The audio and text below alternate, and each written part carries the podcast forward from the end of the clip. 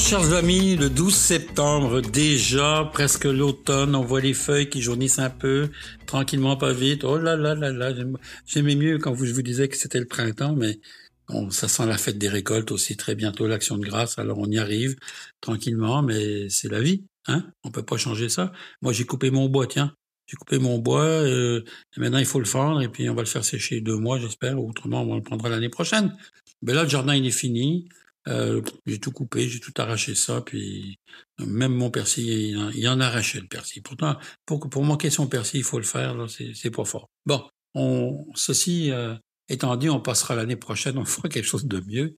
Je vais quand même vous parler de, quelque chose que j'aime beaucoup dans les plats traditionnels, qui est un bouilli, le vrai bouilli québécois aux racines, qu'on appelle aussi une pot au feu euh, en Europe. C'est un peu la même préparation.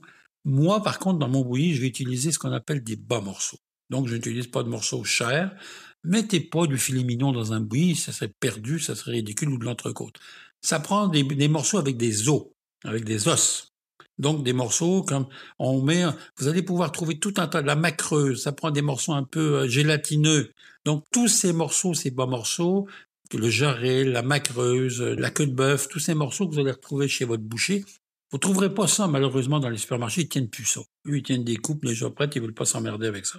Donc, ils tiennent des coupes déjà euh, prêtes. Ceci dit, euh, je vous recommande vraiment d'aller chez un boucher pour vous demander ces morceaux-là et faire un bouilli aux racines. Parce que les racines, en ce moment, elles sont belles, elles sont bonnes. On entend quoi par racines On entend le panais, les carottes, les racines de persil, euh, les, les salsifis. Donc, toutes ces racines qu'il y a, il y en a beaucoup, vous allez pouvoir les prendre avec, vous même rajouter des oignons et faire un bouilli au goût gélatineux. Donc, vous allez vous servir après de ce bouillon pour faire une soupe incroyable. Vous savez, les soupes avec les petites nouilles dedans qu'on aime bien. Eh ben ça, c'est réconfortant. Ça, c'est des choses qu'on aime, c'est des choses qu'on recherche. Et puis, euh, euh, moi, je vous encourage à, à faire un pot au feu comme ça parce que c'est le temps où les légumes sont à leur meilleur. Et là, on est content.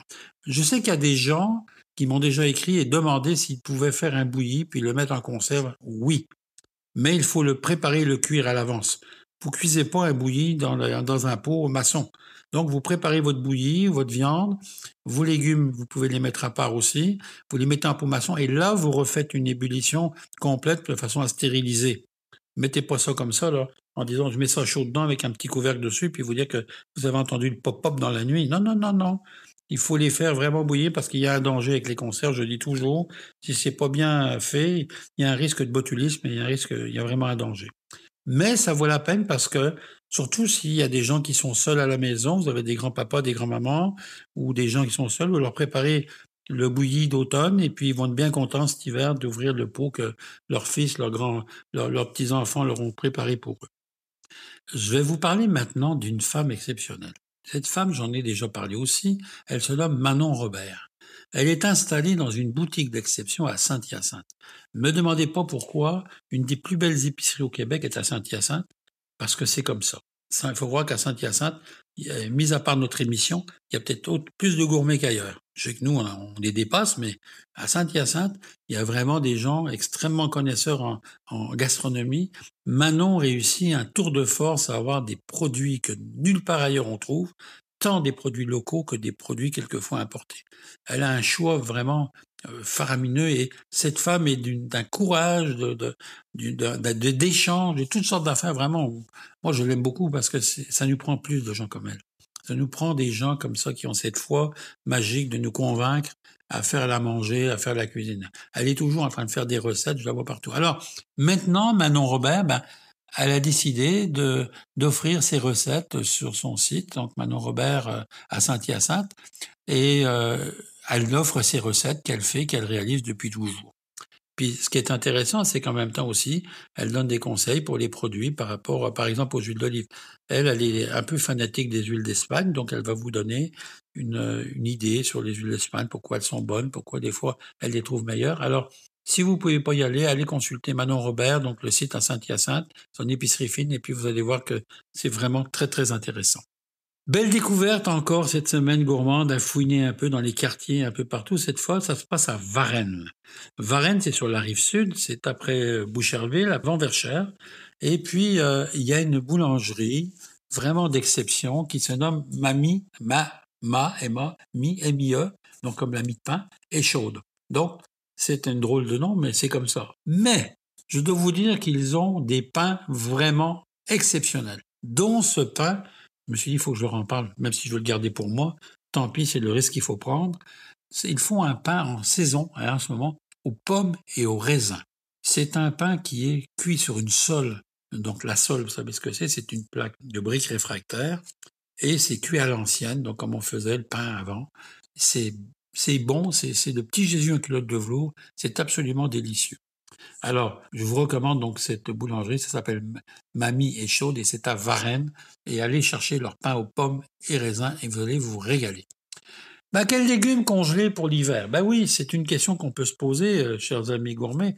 Notre cher réalisateur, dont j'ai oublié de dire le nom tout à l'heure et de remercier, puisque Bruno Gugelminetti, me demande toujours quels sont les légumes qu'il peut congeler.